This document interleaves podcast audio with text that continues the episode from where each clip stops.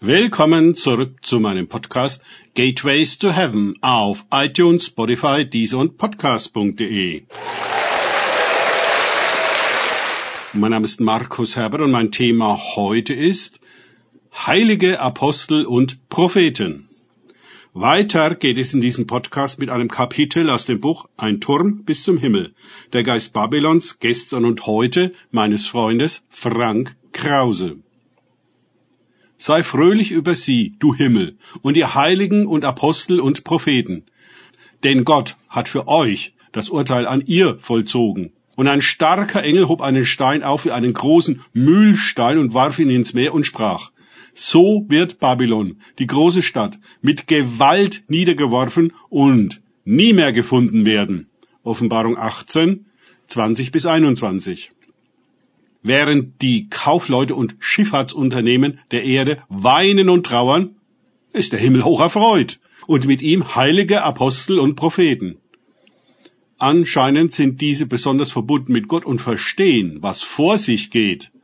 Längst haben sie sich von Babylon verabschiedet und sind durch viele Prozesse der Buße gegangen, um den Geist der Hure aus sich selbst und darüber hinaus aus ihren Familien und Gemeinschaften zu entfernen. Ich fürchte jedoch, viele Christen wissen nicht, was es mit dem Geist und Wesen Babylons, der sich unter anderem durch Hurerei definiert, auf sich hat. Sie beschränken Hurerei oder Unzucht auf eine sexuelle Ebene, aber die Zerstörung der Reinheit, der Integrität, der Wahrhaftigkeit und der Treue geht viel, viel weiter. Insbesondere der Aspekt der Käuflichkeit ist in unserer Mammon kontrollierten Gesellschaft sehr dominant geworden. Es wird gekauft und verkauft. Auch die Wahrheit, die Gerechtigkeit, Freiheit und Frieden und so weiter. Beziehungen werden instrumentalisiert für die Firma.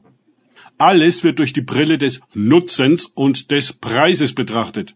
Das kann sehr subtil sein und wird nicht offen ausgesprochen. Aber dieser Handelsgeist ist überall und jederzeit präsent und manipuliert alle Beteiligten. Der Geist der Hurerei dreht die gesunden Verhältnisse auf den Kopf. Ging man früher auf eine Behörde, in ein Krankenhaus oder in eine Gemeinde, waren diese für die Menschen da.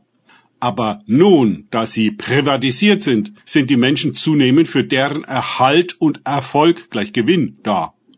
Schauen wir nur genau hin, sehen wir, wie die Institutionen für ihren Erhalt und Erfolg über Leichen gehen, also Menschen gebrauchen oder sogar missbrauchen. Der Zweck heiligt für sie die Mittel. Das Benutzen von Menschen, egal aus welchen Gründen und für welche Ziele, ist ein typischer Aspekt der Hurerei. Ich, Frank, war einmal in einer Gemeinde, wo Sonntag für Sonntag zum Anfang des Gottesdienstes eine Geldpredigt gehalten wurde, um die Besucher zu motivieren, zu spenden. Diese Predigten empfand ich als extrem manipulativ und nötigend. Manipulation, Nötigung und Einschüchterung sind klare Eigenschaften von Zauberei. Die Zauberer wollen durch ihre Einflussnahme andere dazu bringen zu tun, was sie wollen. Amtsträger, Ärzte und Pastoren können zum Beispiel den Eindruck vermitteln, besser zu wissen, was für uns gut ist, als wir selber. Dann lassen wir uns fremd bestimmen, etwas mit uns zu machen, uns lenken, wohin jene wollen. Was wir selber denken und wollen, wissen wir womöglich gar nicht mehr. Wir verlieren uns selbst. Am Ende sind wir abhängig und unselbstständig. Wir brauchen selbst bei kleinen Situationen und Entscheidungen Direktive und Erlaubnis der Zuständigen, Experten, Entscheidungsträger und so weiter.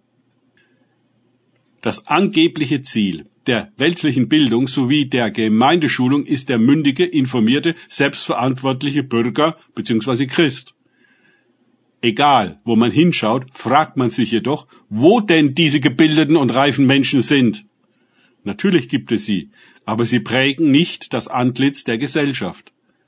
Was in diesem Zusammenhang die Gemeinde betrifft, ist die Frage nach den Heiligen, Aposteln und Propheten. Ja, wo sind sie? Warum kommen bei all der bemühten Gemeindearbeit so wenig heilige, apostolische und prophetische Menschen und Dienste dabei heraus?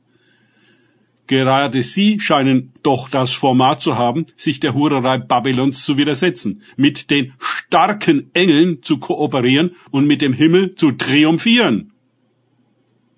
Die Welt ist zerteilt in zwei Lager. Die einen weinen, die anderen jubeln. Für die einen geht alles zu Ende, für die anderen geht es endlich richtig los. Ende und Anfang fallen in einen Moment zusammen. Die einen sehen schwarz, die anderen haben große Hoffnung.